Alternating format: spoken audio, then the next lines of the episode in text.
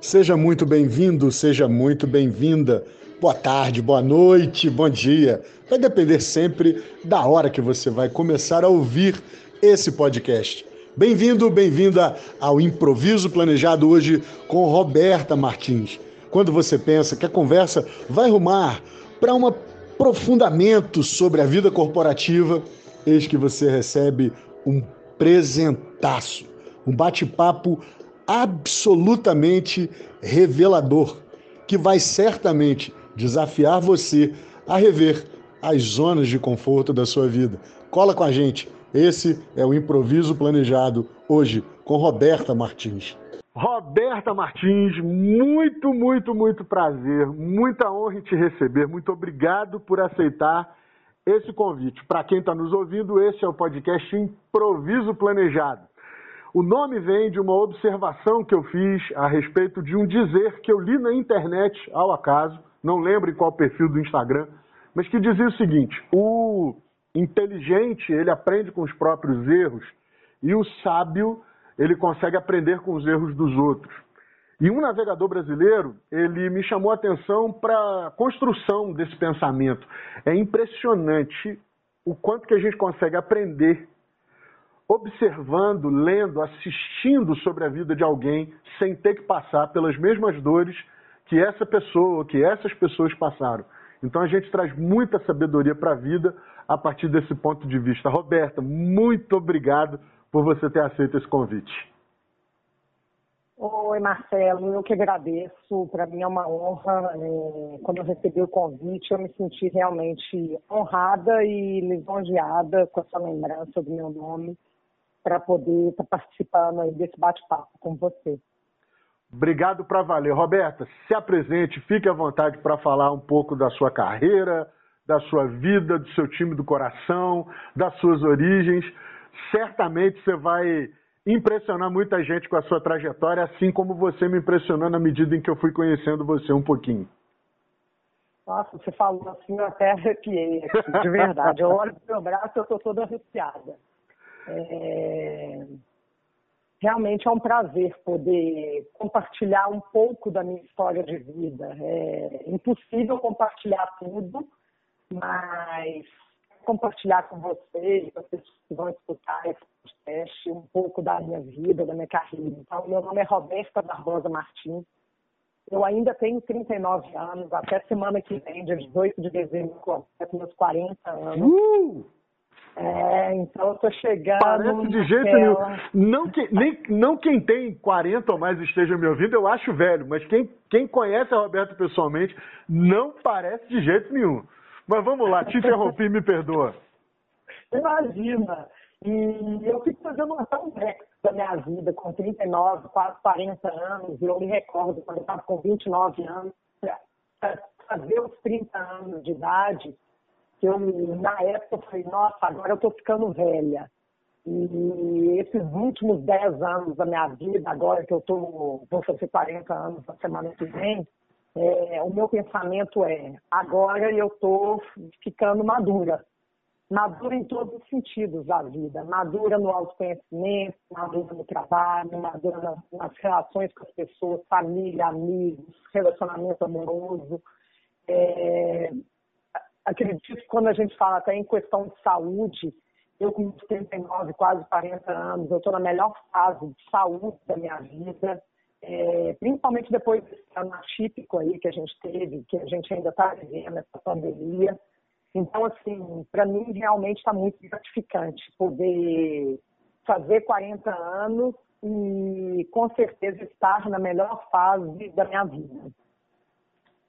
Então, eu sou formada em comércio exterior, com, é, mas eu trabalho em vendas. Tem mais de 10 anos que eu trabalho em vendas. Eu cheguei a trabalhar em comércio exterior, é, mas não gostava. Na verdade, com 16 anos fiz intercâmbio. Eu morei nos Estados Unidos por um ano. E lá eu consegui meu primeiro emprego. Quando eu morei nos Estados Unidos, é, eu era sustentada pelo meu pai. Então, meu pai dava uma mesada e tudo. Só que eu resolvi ser um pouco independente lá e arrumei um emprego num supermercado, numa rede de supermercados lá em Denver, no Colorado, que chama Albertsons. eu era empacotadora no supermercado. Olha que massa! Então, é, eu ganhava aí meus 500 dólares por mês, eu saía do colégio por volta das duas, três da tarde, ia para o supermercado todos os dias, sábado e domingo também, e ganhava meus 500 dólares, que era meu dinheiro para viver. Com esse dinheiro eu consegui comprar um carrinho simples lá, então eu dirigia para cima e para baixo, porque lá pode tirar carteira com 16 anos. E fui construindo minha vida lá. E foi realmente uma experiência de vida maravilhosa. É... E até tenho muita honra pelo trabalho que eu tive. Eu não só empacotava, como eu ajudava carrinhos com compra da, das pessoas, principalmente das pessoas idosas ou com alguma é, deficiência para poder levar as compras pelo carro. Isso eu levava carrinho de supermercado na neve, no meio da neve, porque Denver é uma região muito fria, que neva muito. É, recolhia lixo do supermercado uma vez por mês. Então, é, eu não tenho vergonha nenhuma de falar, porque eu uhum. acho que todo trabalho é muito digno, muito digno. E eu tenho muito orgulho de ter trabalhado nessa rede de supermercado com os meus 16 anos. É, eu voltei para o Brasil, formada no terceiro ano. Minha, minhas colegas de colégio ainda estavam na metade do terceiro ano, já voltei formada eu fiz uma prova de vestibular na UNA na época, tratamento superior, e eu passei. Então eu entrei seis meses antes na faculdade, que as minhas amigas da uhum. unidade. E meu curso foi de quatro anos e meio. Durante o meu curso eu fiz um estágio no Banco do Brasil. E depois eu comecei a trabalhar numa empresa de pedras preciosas, de Olha. É, Lá eu fazia um pouco de tudo, Marcelo. Lá eu era RH, eu era administrativo, eu trabalhava um pouco com a área de importação e exportação, eu fazia muita transação de dinheiro naquela época. É, a gente trabalhava muito com dinheiro vivo, então eu tinha momentos na minha vida que eu saía com 200 mil reais dentro da bolsa para levar de um banco para o outro, para fazer algumas transferências.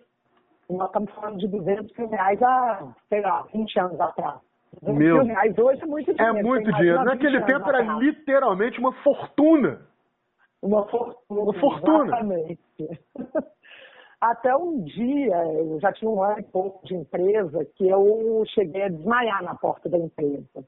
E aí me levaram para o hospital e eu estava com uma crise de estresse. Então Olha. eu estava com meus 22 anos sofrendo uma crise de estresse. Acho que pelo risco que ocorria realmente, uhum, né? Uhum.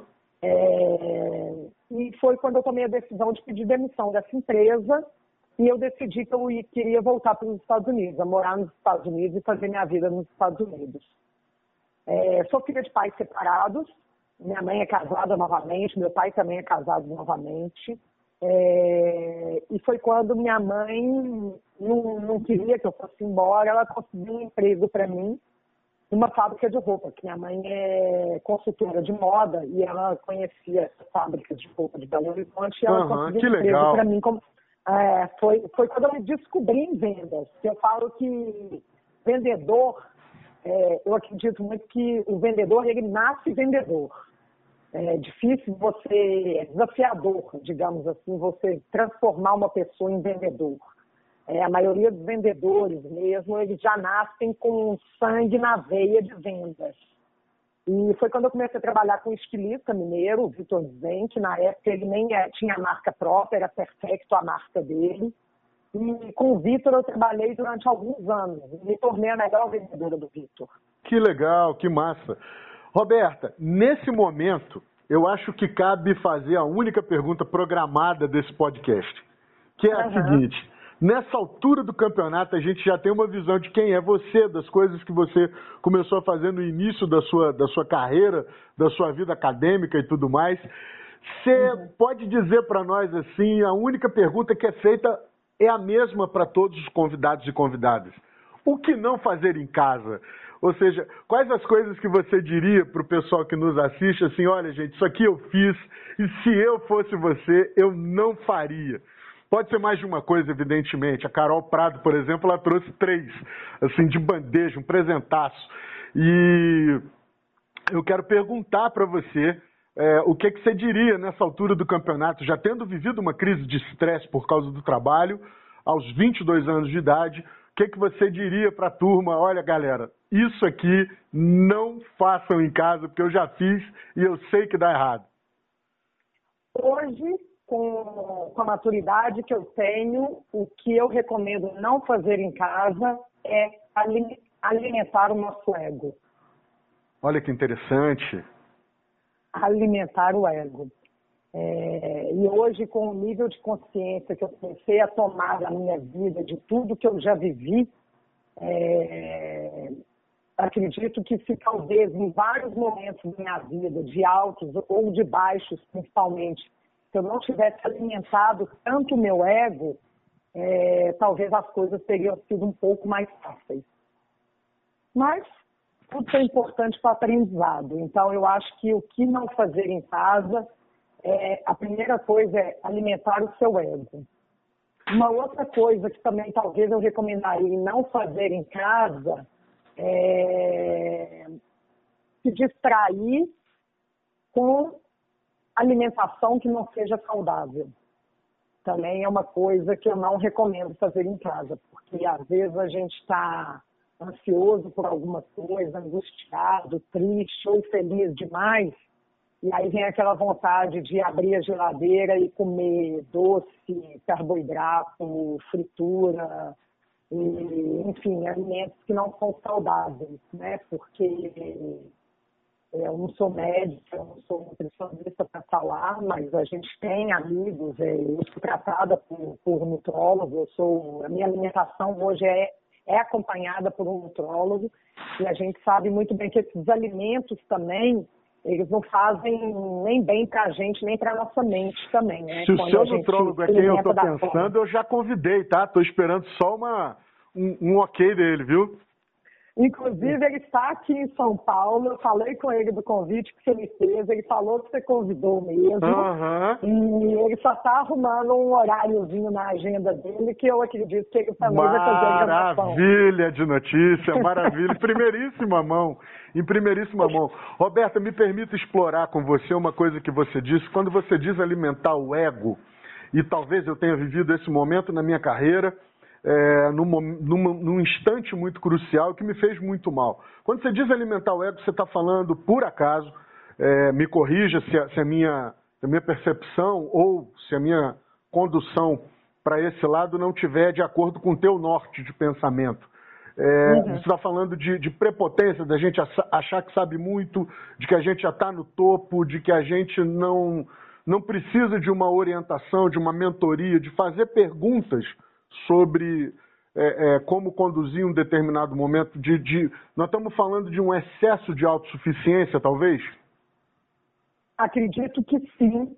Eu acho que tudo que você falou, sim. Eu acho que isso é sim alimentar o ego.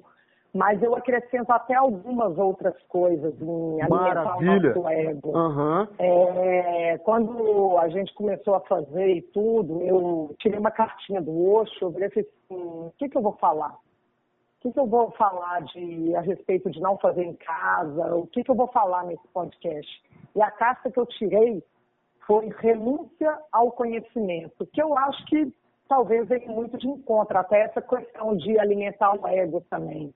É, às vezes, quando você chega no topo da carreira, a pessoa acha que já tem conhecimento demais, ou não só na carreira, mas na vida pessoal, é, em várias fases da vida, a pessoa acha que já tem conhecimento demais e que não precisa buscar mais nada, e que está tudo perfeito, e que, e que realmente não precisa.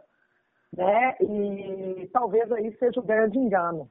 E talvez seja aí os maiores tombos que as pessoas tomam na vida. Entendi. E depois a pessoa acaba entrando numa depressão é, e passando por alguns processos de talvez um, uma crise do pânico, uma depressão mesmo, enfim, essas doenças hoje que estão cada vez mais comuns. Eu não sei se talvez essas doenças estão cada vez mais comuns ou se agora elas estão sendo mais expostas do que era há um tempo atrás. Entendi. É... Eu, também tenho, eu também tenho essa questão. Eu também tenho essa questão, assim como você.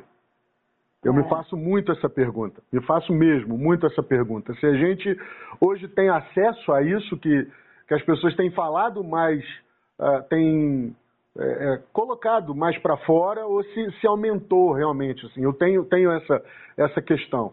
Mas voltando para a sua trajetória, sua mãe então viu uma vaga para você, uma oportunidade para você numa empresa e você Isso. embarcou nessa oportunidade ou foi para os Estados Unidos? Como é que ficou a sua decisão? Não, embarquei. Eu comecei a trabalhar com estilista, com o Vitor. Com ele eu trabalhei uns dois, três anos da minha verdade, vida. Verdade, você falou, inclusive, se tornou a é, melhor vendedora, verdade. A melhor vendedora dele. E ali eu me apaixonei por vendas. Mas eu saí do Vitor Dizente, porque na época meu pai é, montou quatro padarias ali em Belo Horizonte e eu e meu irmão fomos tocar as padarias é, nessa época. Por uns dois, três anos a gente tocou as padarias, até que chegou o um momento que a gente quebrou. Nós quebramos as quatro padarias. Uau! E quando a gente, é, a gente trabalhava muito com licitação de, de entrega de pães e lanches para órgãos públicos. Enfim, é, a gente sabe como funcionam essas coisas no Brasil, questão de às vezes de não recebimento. Eu acho que não, vem nem ao caso entrar muito nesses detalhes, mas a gente quebrou.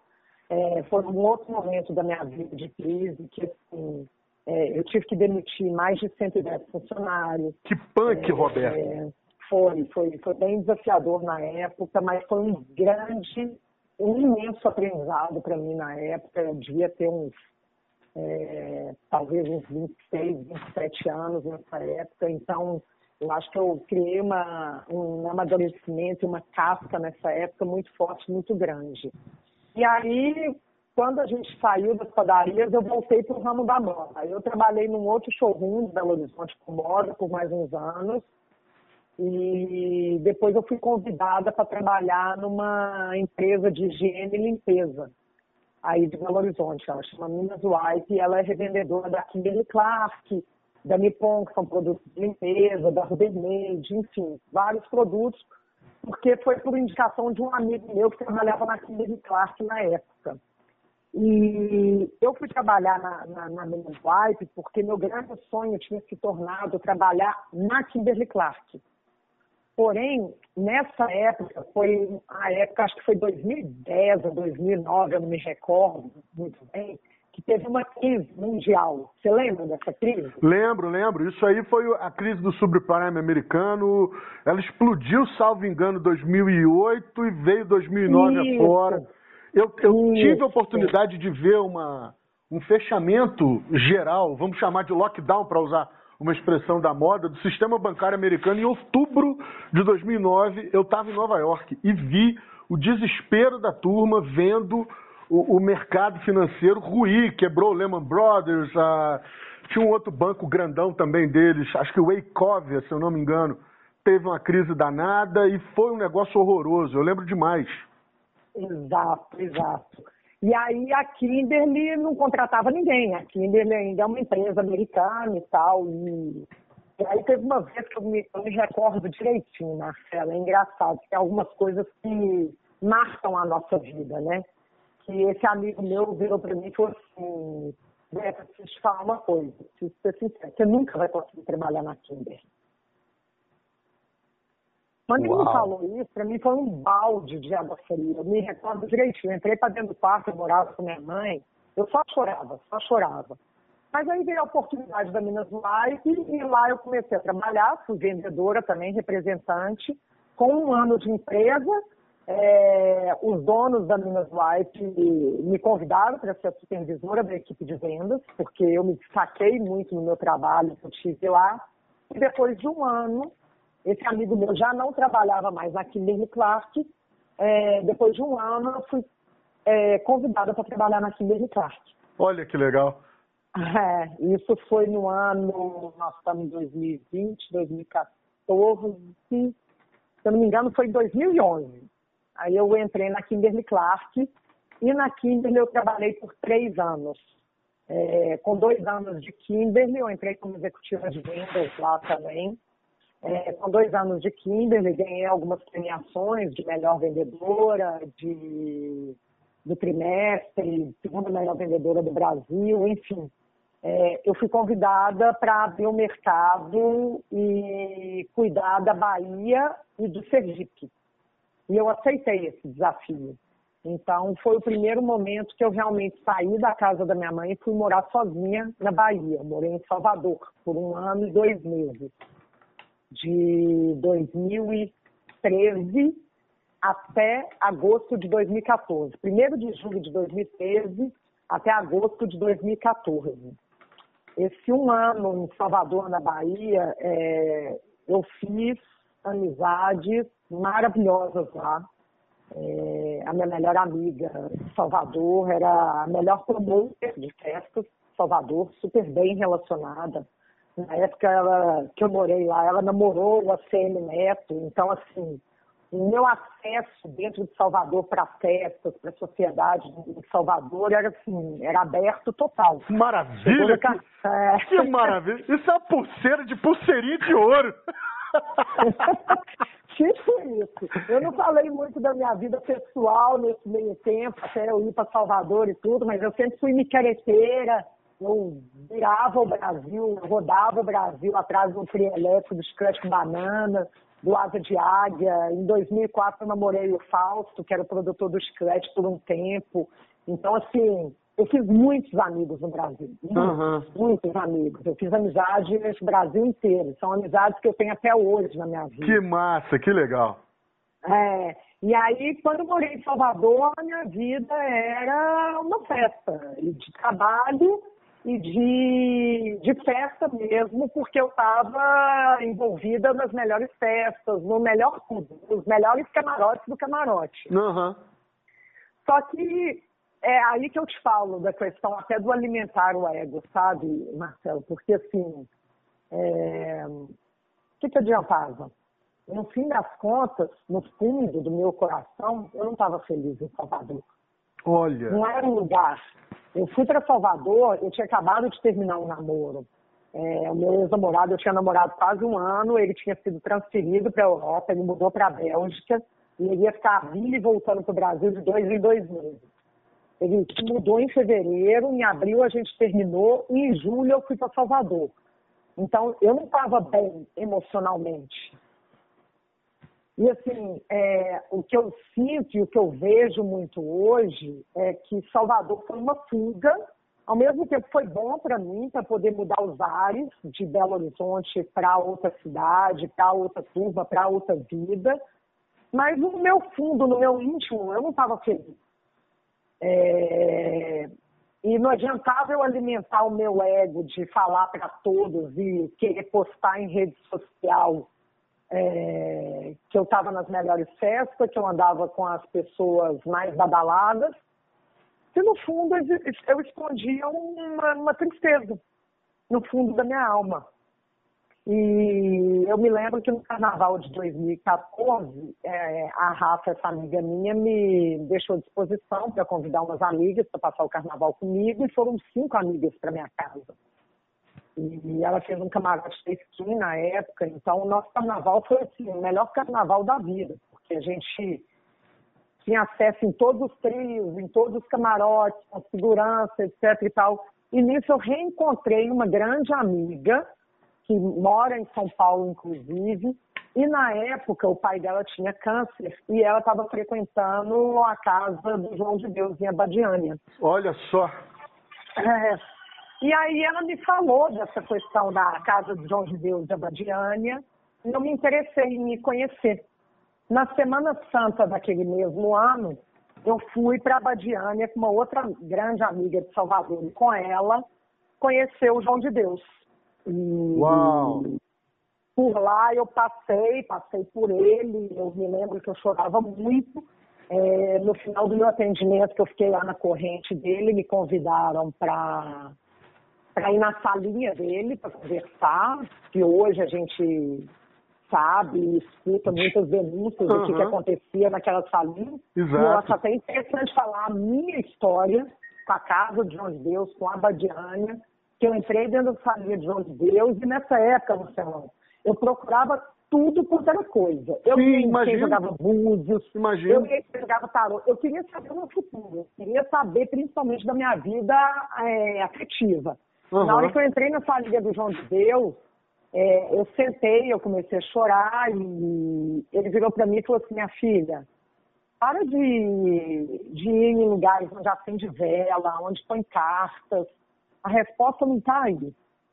Confia, acredita em mim. Confia na fé que você tem no seu coração, que eu vou te ajudar a mudar e melhorar a sua vida. Uau! E assim, Marcelão, eu senti tanta segurança, tanta confiança em tudo que eu estava escutando ali, Sim. que ali, pela primeira vez na minha vida, talvez, eu realmente tenha entregue e falado, se ele está me falando isso, eu vou acreditar nisso. Muito específico, né, Roberto? Casa. Muito é. específico também para não, é, é, não eu, eu, quero imaginar que você não, não tinha aberto essa história que você está compartilhando com a gente durante o período que você estava ali na sessão, não sei como é que chamava, mas enfim, não, naquela, não, naquela celebração, né? Sim, e, e, sim. e aí ele te dá uma palavra muito específica, como é que você não impacta, como não não confiar naquele momento. Exato. E uma coisa que eu aprendi lá, em algumas palestras, é que fé é você acreditar naquilo que você não vê. E a maior recompensa da, da fé é que aquilo que você não vê acontece. E, e isso que eu escutei lá me marcou muito desde É, então. Essa palavra, essa primeira frase que você usou está no livro de Hebreus, na Bíblia. É, Impressionante. Uhum. mar- me marcou muito. E eu comecei a frequentar. E muitas pessoas, talvez, que vão escutar esse podcast, vão perguntar: ah, será que ela foi assediada pelo João de Deus? Não, nunca fui assediada pelo João de Deus. Ele nunca tentou nada comigo. É, foi super respeitoso. Você me conhece, Marcelo. Se Sou. tivesse acontecido alguma coisa, eu acho que eu teria sido a primeira pessoa a fazer alguma denúncia. E eu só tenho gratidão por tudo que eu vivi dentro da casa de Uhum. Dom Inácio de Loyola e tudo que João de, que- tudo que a casa, tudo que a espiritualidade trouxe para minha vida. Eu É. tenho gratidão. Roberto, Fico eu não triste que quero... outras pessoas, exatamente. mas eu, É. comigo, eu tenho gratidão Aham, por tudo eu- que eu vivi. Análise é assim que eu faço, tá? Muito particular.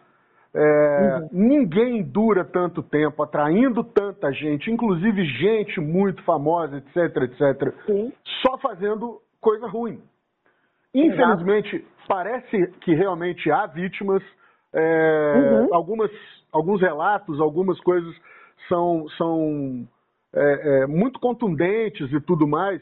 É, só que, assim, é, é, não dá para um negócio daquele tamanho, durar tanto tempo, inclusive, co- com, só acontecendo coisas escabrosas dentro da sala ou Exato. qualquer outro lugar, o lugar que seja, Exato. entende? Não, não é assim. Então a gente é, é, precisa respeitar também as histórias que passam por lá e que não viram esse lado é, é, tenebroso. Exato.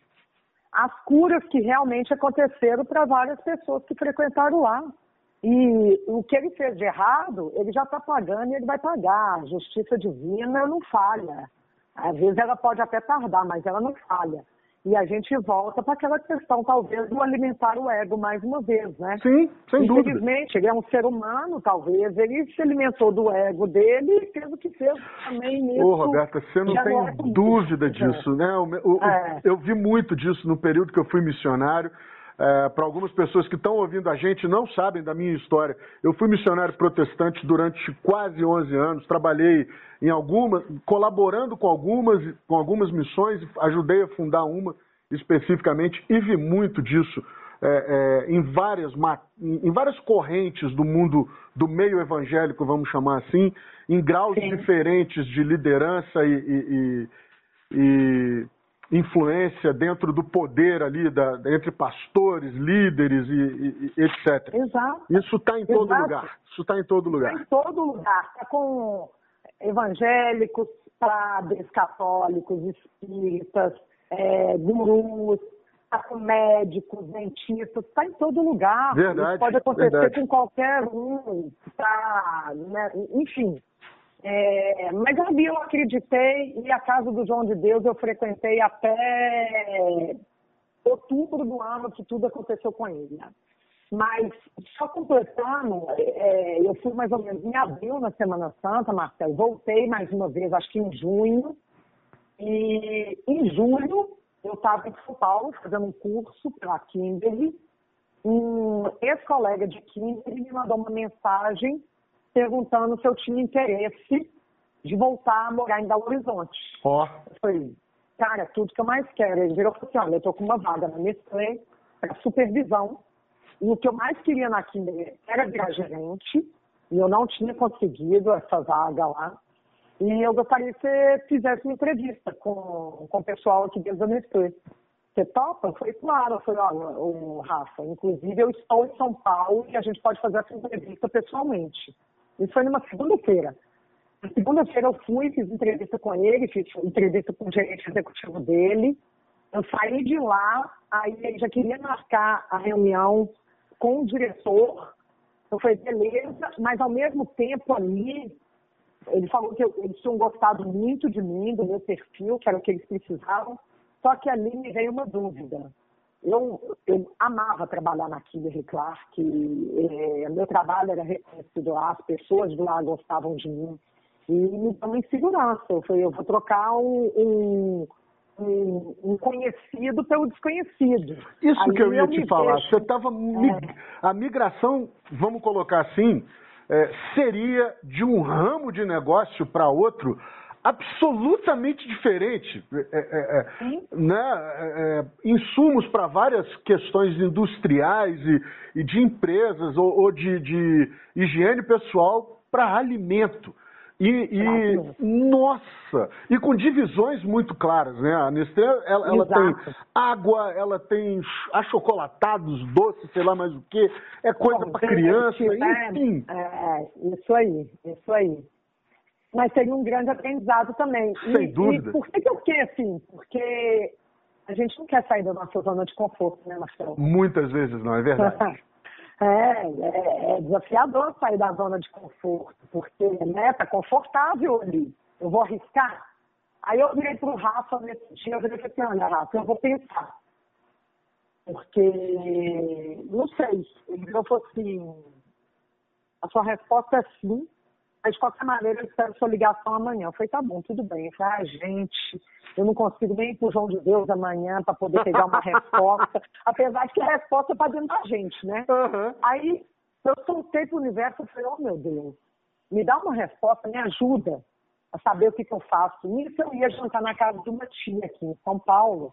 E eu tenho um primo que ele é muito inteligente, ele é muito bem sucedido, ele é inteligentíssimo. Quando eu estava chegando na casa da minha tia, meu pai também estava em São Paulo, a minha tia falou assim, ai, você não sabe quem vai jantar aqui hoje com a gente? Eu falei, quem? Ah, o Marcelo. Eu falei, gente, a resposta está aí. Deus, é tão perfeito que o Deus colocou o Marcelo, meu primo, na mesma semana que eu estava em São Paulo e no momento que eu precisava da decisão. Olha, aí, que massa! É, eu conversei com ele, contei tudo, ele me conta da Kinga, ele me conta da Nestlé. Na hora que eu falei tudo, ele falou assim, você ainda tem dúvida? Oh. Ele falou, tá muito claro, você quer que a Nestlé, você quer voltar para Belo Horizonte, você está crescendo profissionalmente, você não está dando um passo lateral, você está crescendo na sua vida profissional. Nesse momento, eu já peguei o telefone, liguei para o Rafa e falei, ó, minha resposta é sim, que dia que é a minha reunião com, com esse diretor? Ele falou, sexta-feira. Eu falei, tudo bem. Isso era meados de julho, tá? Uhum. Aí, sexta-feira, fui fiz entrevista com, com o Marcelo, que era o diretor até então da divisão nossa. É, no final da entrevista, muito despretensiosa, é, uma, uma outra dica que eu até dou, às vezes a pessoa está sem emprego e quando ela vai fazer, e eu dou essa dica até hoje pela liderança que eu ocupo, por ter uma equipe embaixo de mim e tudo, eu acho que o maior erro que a, a pessoa que está fazendo uma entrevista de emprego ela pode cometer é você demonstra muita insegurança ou muito desespero por aquele emprego, não sei, talvez a energia ali bloqueia para algo não dar certo. Olha que interessante. Você, uhum. você, sabe por quê, Marcelão? Eu não tinha nada a perder. Eu tinha meu emprego numa grande empresa. Eu fui eu na, eu fui eu na, na entrevista o tempo inteiro. Sabe? Aí no final da entrevista, o Marcelo virou para mim e falou assim: tem mais alguma dúvida, Roberto? Tem alguma coisa para me perguntar? Eu falei assim: tenho. Ele virou e falou assim: pode perguntar. Eu falei assim: quando é que eu começo? Esse cara enfiou o dedo na minha cara, virou e falou assim para mim: nunca ninguém eu tenho 18 anos de Nestlé, nunca ninguém teve coragem de me fazer essa pergunta. Você é a primeira pessoa que está me desafiando fazendo essa pergunta. Olha isso! Quando é que você pode começar? Aí eu coloquei umas datas para ele, porque eu tinha que fazer mudança, uhum. demissão, etc e tal. Falei que eu precisava de um mês, ele falou que o RH entraria em contato comigo. Nisso, meu amigo, que começou a minha, a meu desespero, porque passou 15 dias, 20 dias, RH não entrava em contato comigo, eu mandava mensagem para ela, não, calma, vai dar certo, calma, que não sei o quê. Eu só fui ter essa resposta um mês depois. Eu fiquei um mês na angústia se eu, se eu ia ou não ia. Isso com meu amigo falando o tempo todo que eu tinha passado, mas ninguém entrava em contato. E você tinha que preparar a sua saída de onde você estava também. Exato. Exatamente. Aí, no meados de agosto, me deram a resposta, eu pedi demissão, e fiz toda a minha mudança. Aí eu fiquei mais duas semanas na Kimberly, que, que ficou acertado entre eu e meu, meu gestor, Eduardo. Ele falou, Beca, duas semanas tá bom, você consegue passar o bastão. Eu consegui fazer a mudança. Primeiro de setembro eu voltei para Belo Horizonte. Primeiro de setembro não, acho que eu fiquei, voltei na primeira semana de setembro, lá para o dia 7, 8 de setembro. Fui para o João de Deus, peguei uma semaninha de férias, fui para o João de Deus, é, agradecer por tudo que estava acontecendo e tudo, uhum. meditar. E eu comecei a trabalhar na Nestlé, na divisão da Nestlé, de Nestlé Professional, é, no dia 15 de setembro de 2014. E na Nestlé eu entrei como supervisora de vendas de Minas Gerais e do Centro-Oeste somente de bebidas.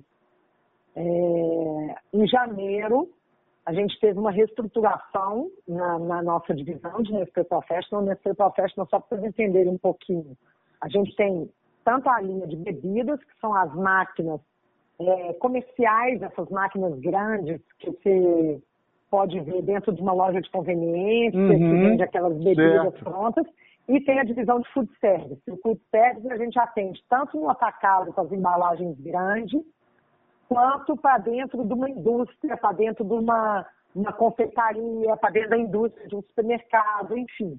Esse é o nosso negócio nesse Professional.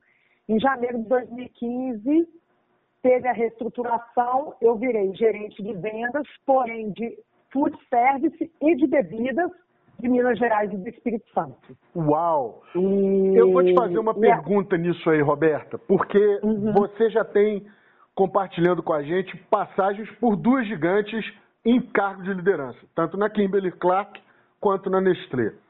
Em que momento que você observa na tua carreira, para usar uma expressão da, da, moda, né, que dá aquela pivotada, enfim, você sai do mercado, é, não vou dizer de nicho, mas do mercado da moda passa para uma big indústria é, é, de insumos que vão para desde a área de limpeza para amenities e tal e, e passa a liderar. Para você, Roberta Martins, hoje, olhando para a tua trajetória, você já deu uma dica, uma dica para a gente muito interessante. Na tua visão, a, a, a venda ou o talento para venda, ela, ela meio que nasce com o vendedor. Né? É óbvio que o é. vendedor pode ser treinado, ele pode ser melhorado, pode sim, ser sim. burilado, digamos. Burilado não, é, é é, pode haver ali a, a, a, assim, transformar a pedra é, bruta numa um joia. Movimento, é, exato, um né? movimento da pessoa. Exatamente. Mas nesse caso da liderança, também foi algo que você passou a exercer, você diria de forma natural, ou no caso da liderança, além do aprendizado prático, obviamente, você recorreu para alguma coisa no sentido de, de preparo? E se foi isso, é, é, é, enfim, como é que foi a tua trajetória para lidar com esse bando de gente tão diferente, de lugares tão diferentes, de cidades e mercados tão diferentes entre si? Exato. Na verdade, assim, é, Marcelão, é, eu acho que tem algumas pessoas que já nascem líderes também. E tem outras pessoas que se tornam líderes e se desenvolvem líderes. Entendi. É, eu acho que na minha vida, eu acredito muito na minha vida toda, eu sempre fui um pouco líder de tudo. Minhas amigas me apelidavam de líder, porque eu que decidia as coisas. É, quando eu, eu ainda não tinha muito autoconhecimento, eu era mais mandona, eu era aquela líder das amigas, do, dos colegas, aquela pessoa mandona, é do meu jeito e tudo.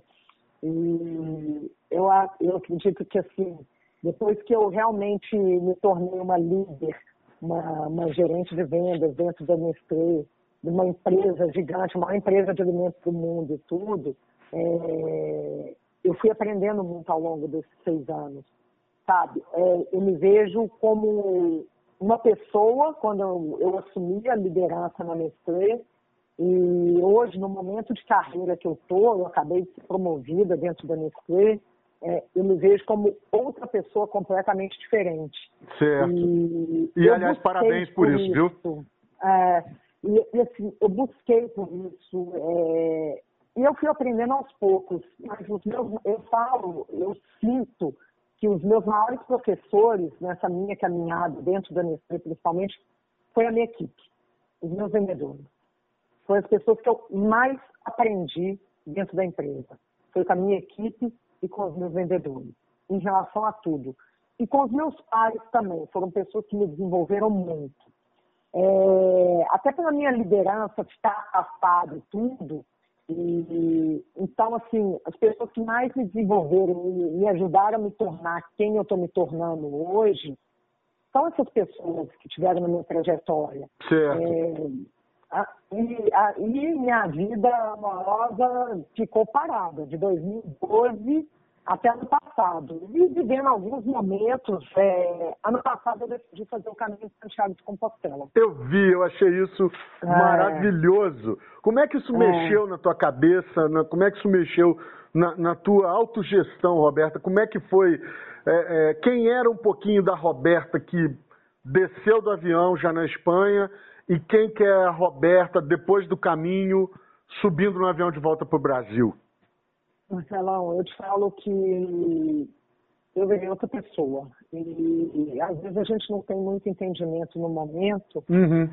mas hoje, um ano e pouco depois que eu fiz o caminho, eu me, transform, me transformei literalmente em outra pessoa. O caminho realmente mudou a minha vida. É, você ir para um lugar, eu fui sozinha, uma mochila nas costas, essa mochila não pode pesar mais de 10% do seu peso corporal. É... E você vai fazendo, eu fiz 20 dias, foram 500 quilômetros, e durante todo o caminho é meio que você vai fazendo nexos com sua vida, sabe? É tipo, tem dia bom, tem dia ruim, tem dia desafiador, tem dia que te dá vontade de desistir, tem dia de dores, tem dia de amores, é, eu tive um problema de joelho com, no início de caminho, com mais ou menos 200 quilômetros do caminho. Eu me recordo sair de Burgos, na Espanha. Eu lembro que eu cheguei em León e eu cheguei na cidade. Eu tinha um amigo que eu fiz no, no caminho desde o primeiro dia. E eu cheguei, ele foi antes pegar o hotel pra gente lá, o albergue. E eu cheguei chorando aos prantos. Eu falei, Rogério, vem me buscar na praça tal, porque eu não tenho condição de andar. Uau! E ali eu pensei em desistir do caminho. E eu já estava trabalhando, pra, pra, eu já gostava mais dessas partes mais é, esotéricas, talvez, e tudo. Aí eu liguei para minha terapeuta de reiki, pedi ela para fazer um, ela fez um reiki à distância e tudo. A gente tinha acabado marcando um almoço nesse dia com uma turma de, de, brasileiros, de pessoas que a gente foi conhecendo ao longo do caminho. E eu fui para esse, esse almoço. E ali eu conheci quatro gaúchos que viraram, depois o Rogério, meu amigo, seguiu o caminho sozinho, porque ele estava num ritmo mais acelerado. E eu comecei a andar com esses quatro amigos. Eu fiquei muito amiga dos meninos e caminhei todos os dias com os meninos. E uma dessas pessoas do caminho, eu criei mais conexão, que virou meu melhor amigo, que foi o Thiago, e em um determinado dia, depois de uns três, quatro dias que a gente estava caminhando junto, a gente acabou ficando e a gente começou a namorar no caminho. Olha! E aí eu fazia, eu fazia ligações com a minha vida. Eu falei, cara, o dia que eu pensei em desistir do caminho foi o dia que eu encontrei e que eu conheci um grande amor. Olha que legal! É o famoso, é, é, o famoso, é o famoso improviso planejado. Planejado, fazer é. o caminho Né? Exato. Encontrar Exato. um amor, isso é parte do improviso. Exato. Que coisa! E eu e o Thiago namoramos, a gente namorou uns três meses só, ele morava em Gramado, eu moro em BH, eu morava em BH, então era bem difícil é, essa distância toda, a gente, para a gente se ver, era no mínimo oito horas. Havia é, aeroporto, uma hora de antecedência, enfim, era no mínimo oito horas. Para ir, oito horas para voltar. Então, era um namoro bem desafiador. Sim, Até sim. que a gente terminou no final de julho do ano passado. E dali, Marcelão, eu fui pro fundo do poço. Fui pro fundo do poço. Eu sofri muito com o meu término de namoro. Muito, muito. Até porque pouco tempo depois eu descobri que ele já estava namorando uma, uma outra pessoa. E eu tive dias mesmo trabalhando na Nestlé, e eu conversei com meu chefe que eu tinha dias que eu não tinha vontade de levantar da cama. É, eu só queria acordar do pesadelo. E, e aos pouquinhos eu fui levantando, fui vivendo, sem alegria de vida, até que eu tenho uma, eu tinha uma vendedora, é, que você até conhece, a Karina, que era compradora de um cliente meu. Minha aluna E de oratória foi maravilhoso. aluna, Minha primeira turma, é, minha primeira turma em é. Belo Horizonte, em muito e muito tempo, sem dar aula, sem ministrar treinamento, ela e o Márcio que trabalhou na Vale. Coisa linda, que, a- a- como, é que a, como é que a trama da vida vai se encontrando? Que lindo isso. E aí, e aí a, a Karina me fala disso, ela sai da posição confortável de uma competentíssima compradora para assumir um cargo de vendas na Nestlé, na sua equipe, né? Exato, de competentíssima vendedora também. A Maravilha! Karina se, se tornou uma grande ve- vendedora e eu tenho muito orgulho, muita admiração por ela, pelo trabalho dela, eh, pelo que ela se desenvolveu e por quem ela é hoje. E a Karina viu minha tristeza um dia e ela virou para mim e falou assim, Beta, eu queria te recomendar uma coisa. Eu falei, o quê, cara? Ela falou, faz grama. O que é isso? Ela falou, o que, é isso, Karine? Enneagrama? O que, que é isso? Que mundo você vive? Ah, não, eu vivi. É minha terapeuta de Enneagrama. É uns cursos, chama Instituto Você e tal, não sei o quê. Foi, deixa eu ler a respeito. Aí eu, aí eu liguei, peguei o telefone da Vivi. A Vivi lembra, e ela ri até hoje. Eu mandei mensagem para ela, falei, olha, Viviane, eu sou a gerente da Karina, ela me falou do tal do Enneagrama, eu estou vendo que agora para setembro só tem data do tal do Enneagrama avançado e do Enneagrama só em outubro. Eu posso fazer esse avançado primeiro? Ela falou, não, de jeito nenhum. Tenho que fazer primeiro o Enneagrama e depois o avançado. Eu falei, então tá bom. Escreve aí desse, desse Enneagrama. E no, no outubro do ano passado eu fui fazer Enneagrama.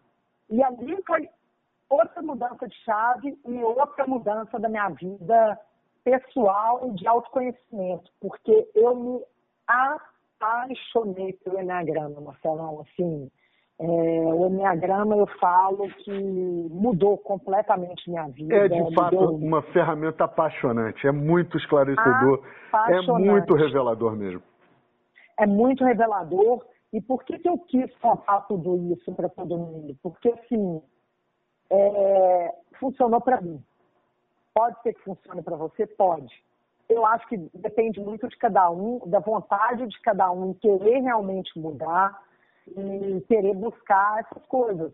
Não, nem sempre o que funciona para mim vai funcionar para você. Fato. Funcionou para mim, como eu conheço várias pessoas que também funcionou. E cada um tem, tem seu momento, né, Marcelão, de, de tomada de, de, de consciência, de, de buscar o autoconhecimento. Tem pessoas que não vão querer nessa vida buscar o autoconhecimento e está tudo bem também.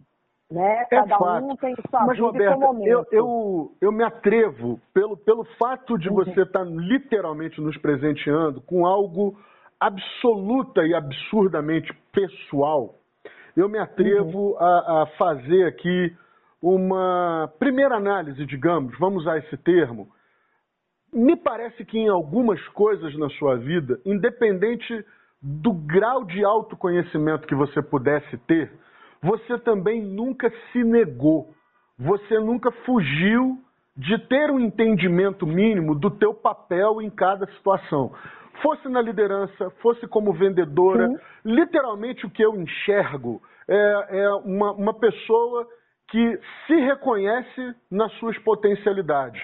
Pode tremer, evidentemente, diante de um desafio, pode ter os seus temores, as suas inseguranças, mas, por outro lado, também não entra numa falsa modéstia e nem se esconde quando uma oportunidade se apresenta. É, eu não sei se essa leitura que eu estou fazendo aqui, ela, ela ela é correta, mas você me permita, diante do grau de pessoalidade que você está imprimindo, e eu quero já de antemão te agradecer, em nome de todo mundo que vai ouvir, é, é uma grande lição para mim, que durante muitas vezes fui conduzido para algumas situações das quais eu fugi, porque eu, eu entrei numa falsa modéstia tão grande que eu mesmo não uhum. me reconhecia capaz de assumir determinados papéis e, portanto, perdi grandes oportunidades. Sim eu te entendo. É, e, e, realmente, eu, eu, nunca fugi disso, eu sempre fui e parei. É, até antes disso, Marcelo, aconteceu um episódio bem forte na minha vida, em 2016, eu já compartilhei com você. Eu tinha uma prima, era minha melhor amiga, morava aqui em São Paulo e ela, num momento de desespero, de depressão profunda, ela suicidou, ela pulou do apartamento. Meu Deus, lamento demais isso, é? Uhum. é eu estava com ela e eu, eu falo também, eu acho que por isso que eu acabei buscando algumas coisas, eu acabei, Caminho de Santiago de Compostela me encontrou e me buscou para poder ressignificar e poder mudar muito a minha vida também. Assim, é... foi também um grande aprendizado passar por tudo que eu passei com essa perda tão próxima dessa pessoa que eu amava tanto. E... Mas hoje eu tenho total consciência, eu fiz tudo por ela que, que eu pude, que estava ao meu alcance, e ela também.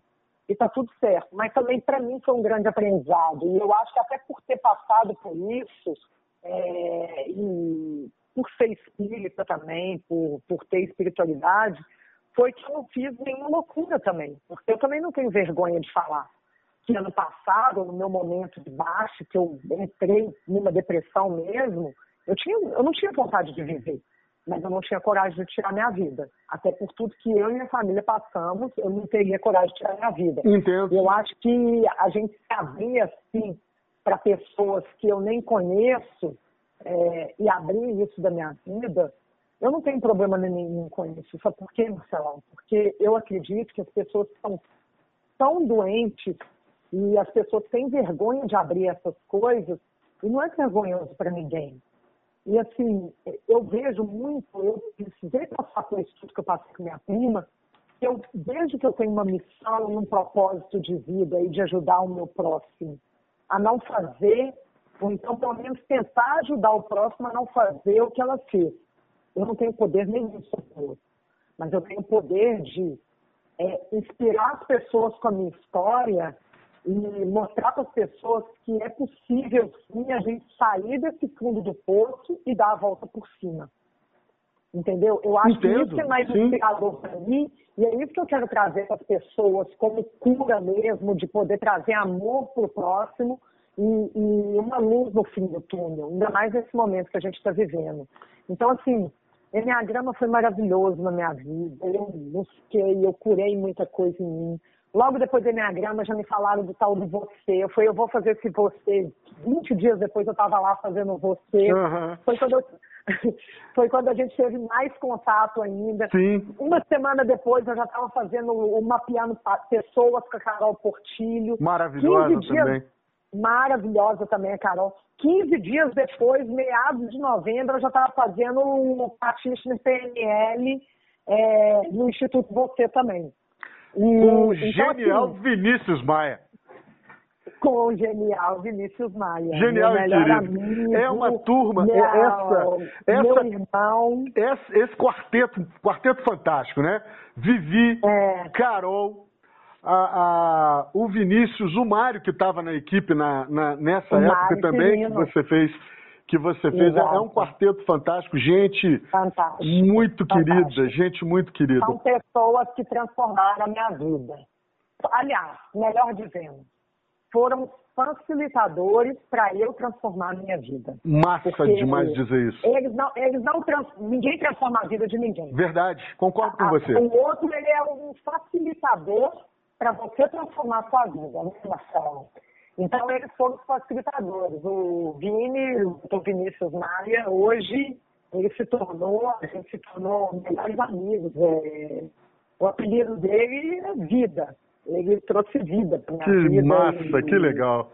E é linda a nossa amizade, e o amor, talvez, de outras vidas que a gente tem aí. E aí eu fiz todos os treinamentos ali, também eu conheci várias pessoas legais no, no PNL, que são minhas amigas até hoje, inclusive a Tatá, que é minha professora de yoga, e ali a gente criou uma turma de yoga. Yoga era uma coisa que eu sempre quis buscar para minha vida, que também transformou muito a minha vida. Em dezembro a gente fez a nossa turminha de yoga, que era com o Mário, com o Vini, a Tatá, é, Claudinha, a Claudinha, Claudinha nota, uhum. é, a Luana também. Depois entrou a Fê, uma amiga minha que eu trouxe, uma amiga, ela já fez o Você há muitos anos atrás, inclusive aqui em São Paulo com, com o Bento. E a Fê entrou para nossa turma e começou a pandemia. E aí a gente se uniu mais ainda, essa turma. Eu, a Tatá, nossa professora de yoga, o Vini, a Luana e a Fê, a gente se uniu demais na pandemia, de fazer aulas online com o Mário também. E um se apoiou no outro durante a pandemia inteira. Estão trabalhando de casa, é, buscando várias coisas, é, eu também fui por um outro caminho também, de umas curas medicinais da floresta também, foram algumas coisas que eu tenho trabalhado também na minha vida. É, algumas medicinas indígenas mesmo, é, para mim são medicinas curativas, é, trabalhadas com muito respeito, com muita honra também, uhum. essas medicinas. E, e Roberta, e... tem uma coisa que nisso, nesse, em toda essa, essa vivência essas vivências, na verdade. Eu ia falar vivência, mas em todas essas vivências, é, é, você sai de, de, de eu, eu, diria assim, patamares de convivência muito altos. E, e por que, uhum. que eu estou te dizendo isso? É, alta liderança gerencial, reportando direto com a, com a, com a diretoria, é, ser de grandes eventos e tudo mais, e ao mesmo tempo com gente muito simples. O que, que eu quero te dizer? Uh, você está lidando é, com Vini, é um médico, Vivi tem, tem as suas vivências, mas ao mesmo as suas experiências, melhor dizendo, profissionais também na área da odontologia. Eu conheço uh, uh, Carol, terapeuta e, e, e, facilitadora nessa questão de, de linguagem corporal.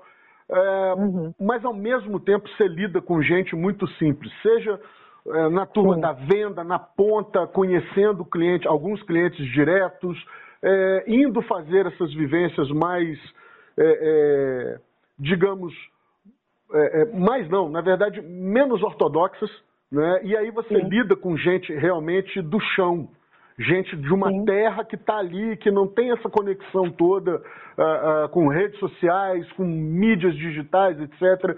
É gente que. Materialismo, né? Exatamente, né? que está desconectado dos números, dos resultados, do, dos, dos, dashboards, dos indicadores, essa, essa, loucura toda que a gente vive no dia a dia. Exato. Como Exato. que isso te impacta? E uma coisa que eu fico curioso eu não sei se isso dá para receitar. O que, que eu quero dizer? Colocar como receita de bolo. Mas uhum. como que você trabalha essa equalização de lidar, observar e absorver lições de gente extremamente simples e ao mesmo tempo equalizar para lidar, receber e transmitir e também observar pessoas é, imensamente conhecidas e até poderosas também. E eu falo no sentido de influência econômica. Uma canetada errada Sim. de um diretor seu mexe com o PIB do país, entende? É, é, como é que você equaliza isso na tua é. vida? É, eu acho que eu volto desde a primeira pergunta que você fez, Marcelão. É a questão até do alimentar o ego.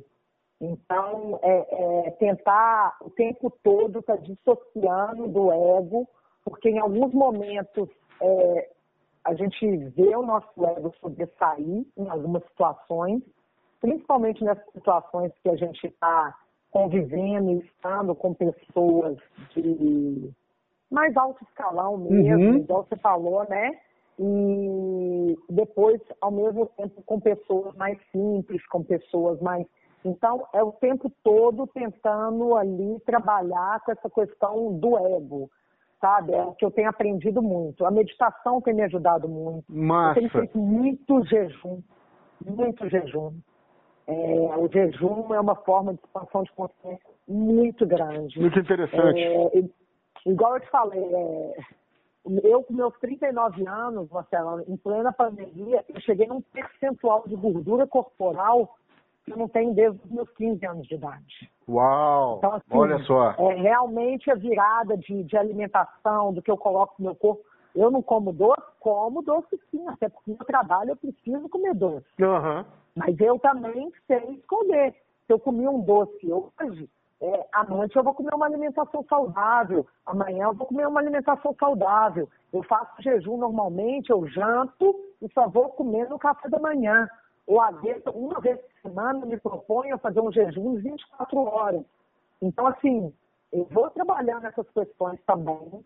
E, e e para mim, é, eu acho que vem até de encontro a esse momento de vida que eu virei a chave, que, entre aspas, foi sair do espiritual, porque para mim a pandemia, o ficar dentro de casa, estar convivendo com pessoas mais espiritualizadas, com outro nível de consciência, de autoconhecimento, de busca, pessoas não materialistas e tudo, e virar a chave para voltar o trabalho, para dentro do escritório tudo, é, foi um choque muito grande para mim. Por que, que eu estou te falando isso? Nessa pandemia, eu acabei, é, eu conheci um amigo do, do Vini, da Lu e tudo, foi o Rui, a gente começou a namorar no meio da pandemia também, é, que é uma pessoa também que estava na mesma vibração que eu. A gente começou a namorar desde o dia que a gente praticamente ficou e a gente já começou a morar junto. E nesse namoro eu estive, só que nesse meio tempo, em junho, julho, começou a vir uma proposta do Nestlé. É uma vaga que eu sempre desejei, desde que eu entrei no Nestlé. Eu sempre almejei, eu sempre tive como, como eu tive vontade de morar em São Paulo e eu sempre desejei essa vaga que hoje eu estou ocupando. E a pessoa que ocupava essa vaga saiu do antes de começar a pandemia, que ela foi ser diretora em outra empresa. E a vaga ficou congelada com a pandemia, porque o meu negócio na Nestlé foi muito impactado. Aí fizeram umas reestruturações, descongelaram a vaga e abriram para eu fazer entrevista na Nestlé para essa vaga. E eu fiz a entrevista é, e passei. Então, no início de agosto, eu recebi a notícia que dia 1 de setembro eu teria que me mudar para São Paulo. Esse setembro mexendo na sua vida, hein? É, verdade. Verdade. Aí, dia 1 de setembro, na verdade, eu vim dia 31 de agosto, eu vim para São Paulo. E para mim também, chegou num momento para mim que eu falei, putz, mas agora eu tô namorando. Será que é isso que eu quero? Mas ao mesmo tempo era o meu sonho.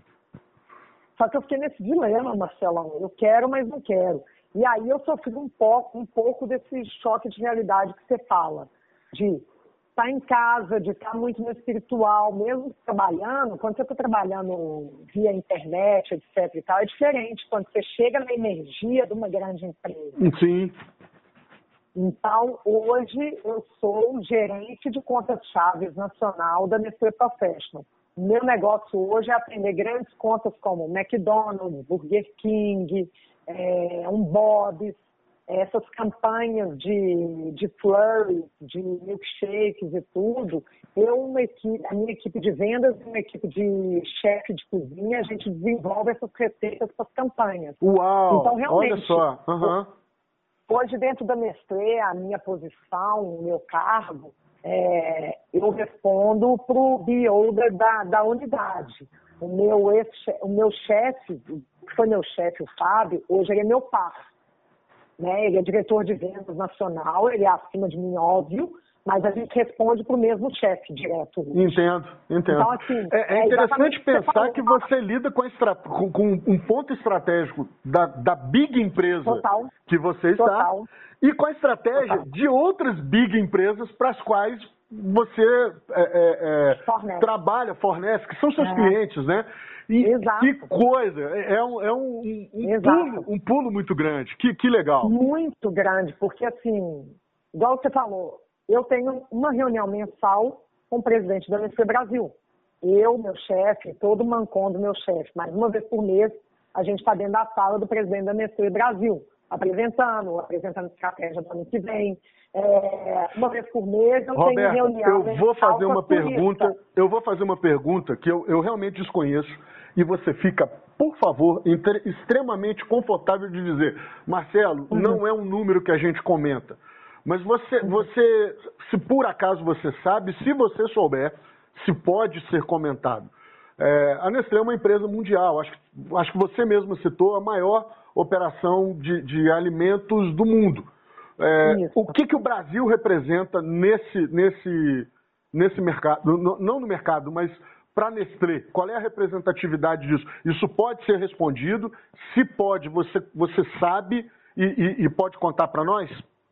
Eu não sei percentual, tá? Uhum. Mas se eu não me engano, eu não quero falar bobagem, mas o Brasil é mais ou menos, se eu não me engano, o quinto, o quarto ou quinto mercado mundial. Provavelmente Estados Unidos é o primeiro, uhum. acho que Índia é o segundo. Não sei, o Brasil está entre o terceiro e o quinto. Mas o, o, Brasil é um mercado muito importante para Nestlé Sim. É, global, para os acionistas e tudo. É, então, assim, é, eu terminei no namoro no início de novembro. Eu ia te perguntar isso. É, Como é que ficou a história dessa mudança?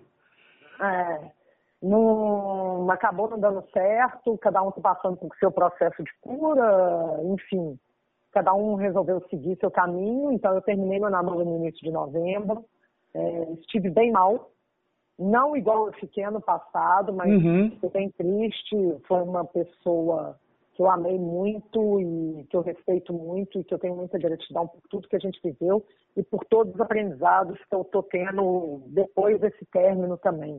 Porque várias fichas começaram a cair, eu continuo nas minhas buscas, fazendo constelação familiar, fazendo terapia de teta healing e algumas fichas caíram para mim muito de padrões repetitivos de relacionamento que eu ainda continuava trazendo para o meu campo e que eu estou honrando pai e mãe, que eu estou consertando isso na minha vida e uma tomada de consciência desses padrões que para mim está sendo mais libertador, sabe, Marcelão? Que, assim, quando a gente começa a tomar consciência de alguns padrões repetitivos na nossa vida, seja no lado afetivo, seja com família, seja no trabalho, que eu acho que é quando a gente rompe com aquele padrão e a gente dá a virada da chave. Sim, sim. Que maravilha Entendeu? Então é uhum. realmente a tomada da consciência. Então, assim, é...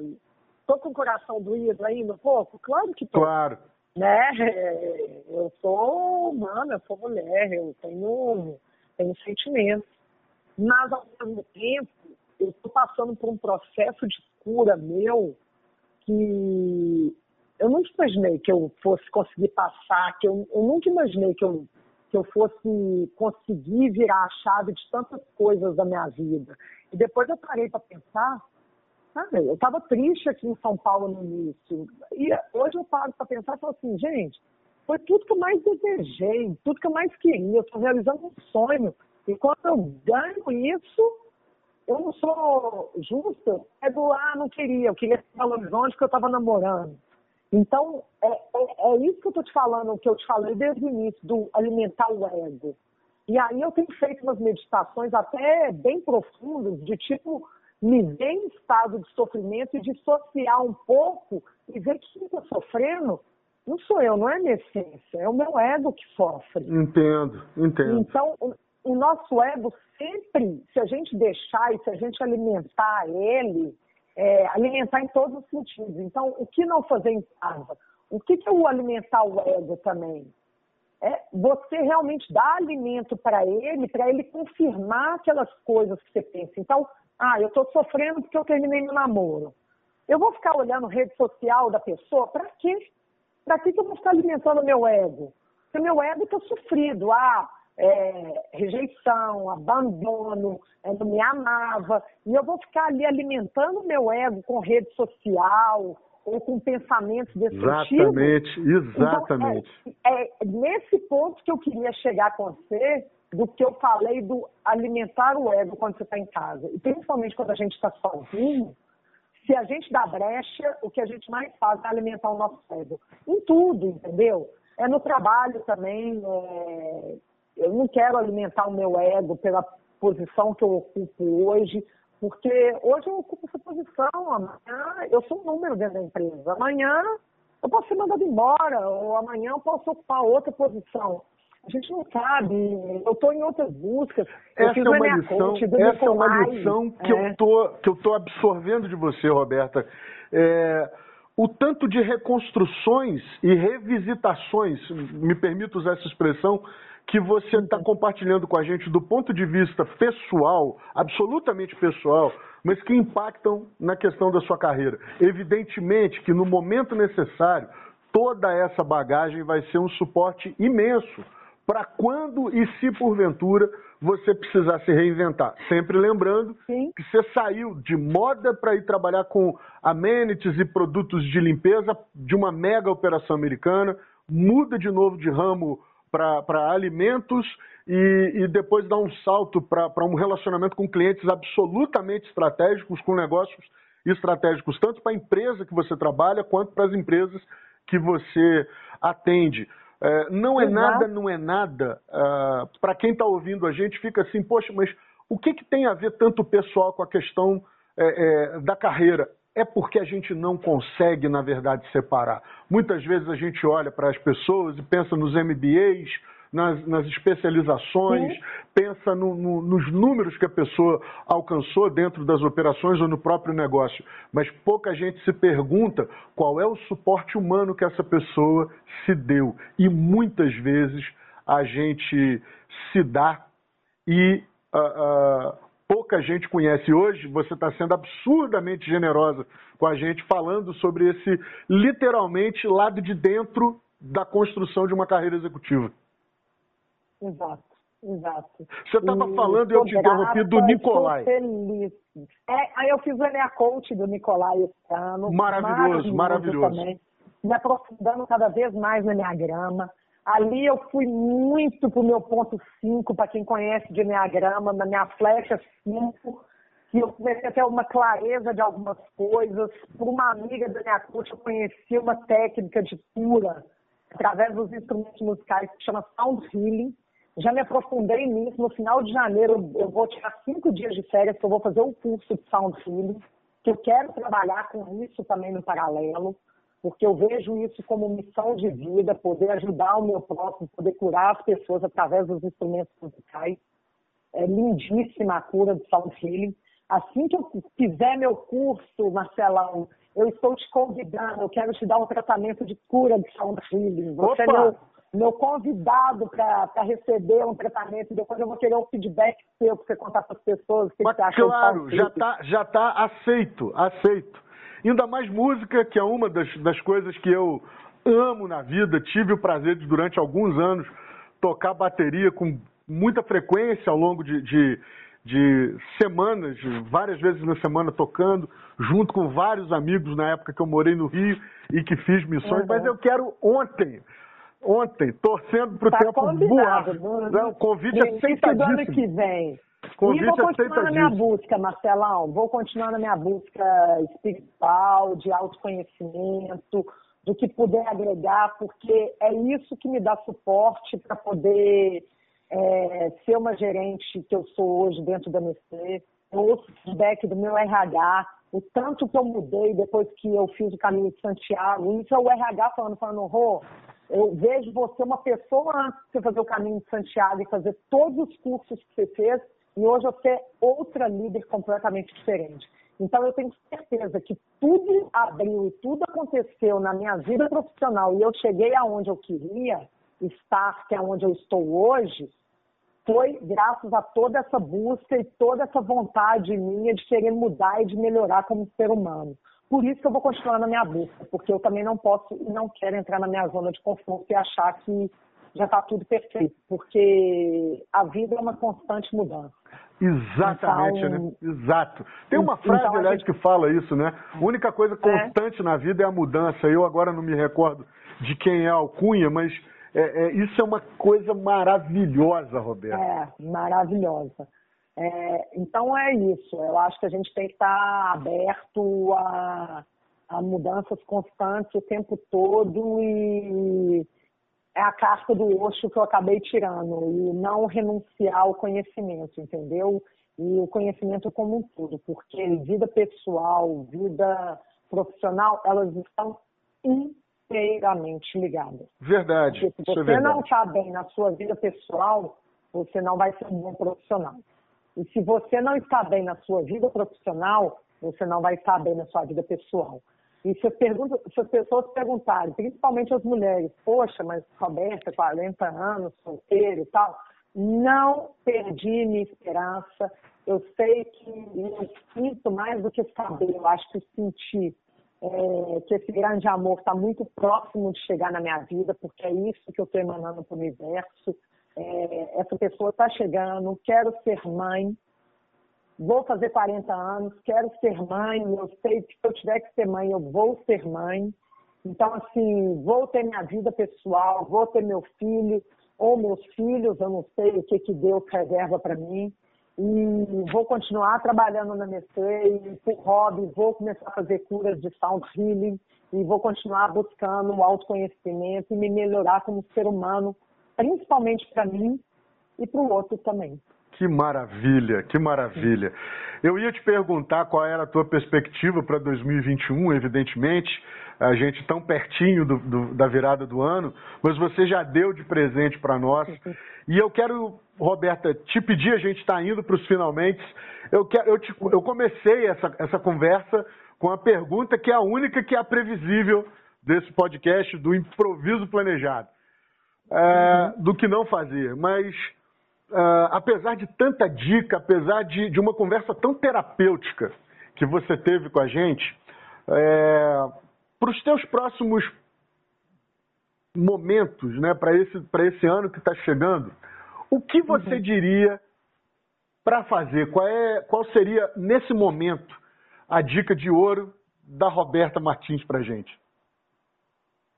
Cuidar de mim, que, que eu devo. Agora eu vou mudar a pergunta. Primeiro que você fez, o que não se, o que não se deve fazer em casa. Exatamente. Tá? Agora, agora... Falar, o que se deve fazer em Exatamente. casa. Exatamente. Cuidar de mim, fazer yoga, cozinhar, que eu adoro cozinhar, beber um vinho, é, beber muita água, beber café, beber chá, é, meditar, ler.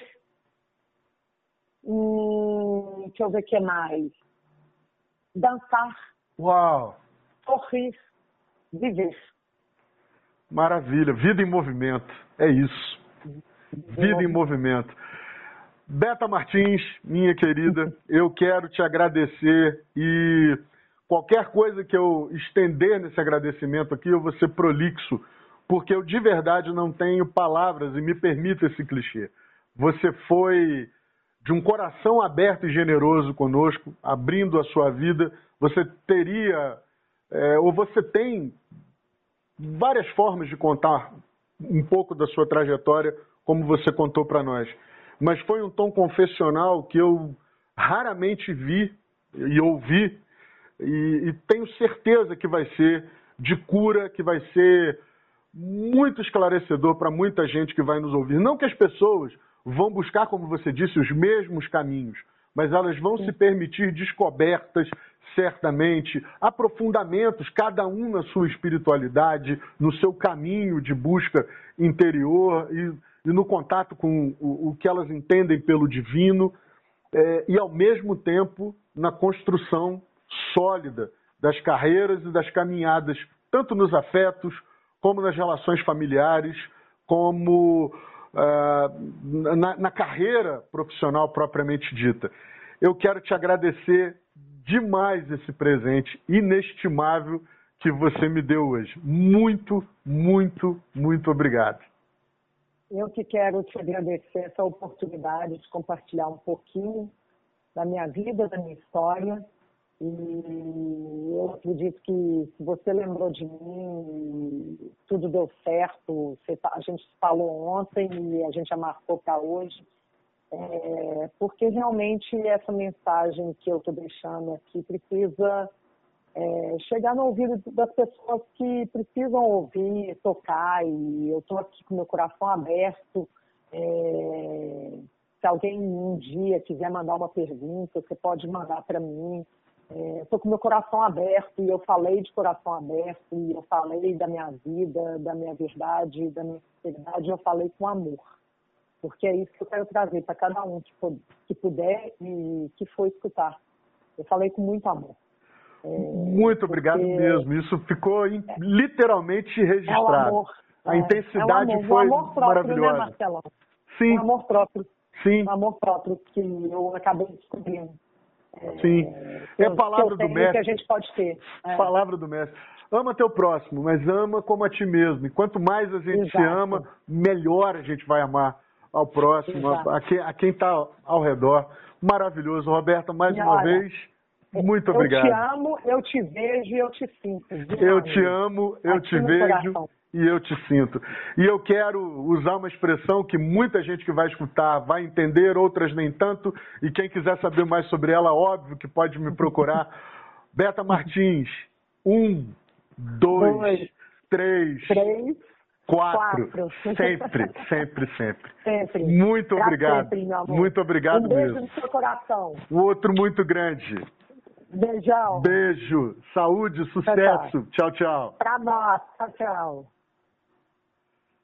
Muito obrigado a você que nos ouviu até aqui. Esse foi o podcast Improviso Planejado. Eu, eu sou o Marcelo Carvalho e você me encontra no Instagram no arroba soumarcelo.carvalho faça contato com a gente. Lembre-se, assine o nosso canal na plataforma de sua preferência. O podcast Improviso Planejado está no Google Podcast, no Deezer, no Spotify e no Castbox e brevemente no YouTube. Muito obrigado pela sua audiência até aqui. Um grande abraço.